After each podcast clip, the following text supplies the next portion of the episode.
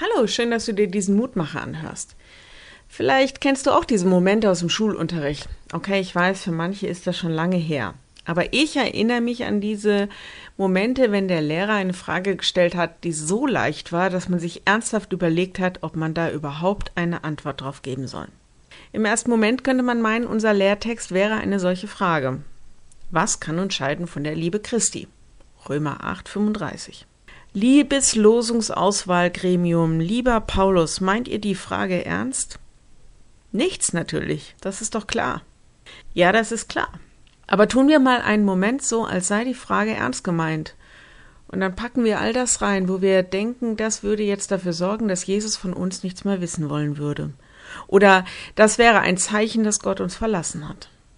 Das ist jetzt für jeden was anderes. Denk kurz nach. Was ist das größte Übel, die größte Krankheit, Leid, Schicksal, die größte Scham, die größte Schuld, dein größter Fehler oder dein größtes Makel.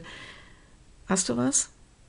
Wenn nicht, nicht schlimm, du musst dir nicht krampfhaft was überlegen, aber vielleicht hast du jetzt auch irgendwas im Kopf. Dann hör die Antwort, die Paulus gibt. Selbst wenn du sie kennst, hör sie nochmal bewusst mit deinen Gedanken im Kopf. Ich bin gewiss, dass weder Tod noch Leben, weder Engel noch Mächte noch Gewalten, weder Gegenwärtiges noch Zukünftiges, weder Hohes noch Tiefes noch irgendeine andere Kreatur und scheiden kann von der Liebe Gottes, die in Christus Jesus ist, unserem Herrn. Das ist für mich eine der größten und trostreichsten Bibelstellen überhaupt. Wenn du magst, lade ich dich ein, noch mit mir zu beten. Lieber Herr, du hast gesagt, dass nichts und niemand uns aus deiner Liebe reißen kann. Danke dafür. Ich möchte das loslassen, was sich mir da immer wieder im Blick auf deine Gnade und Liebe in den Weg stellt. Hab Erbarmen. Lass mir deine Liebe tief und gewiss ins Herz geschrieben sein, dass keine Lebenssituation mich daran zweifeln lässt.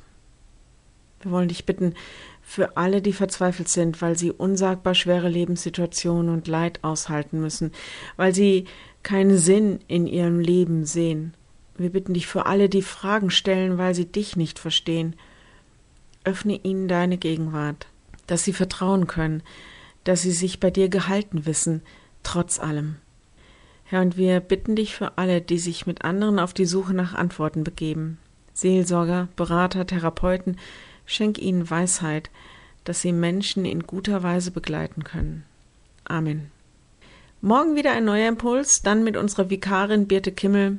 Bis dahin bleibt behütet. Tschüss.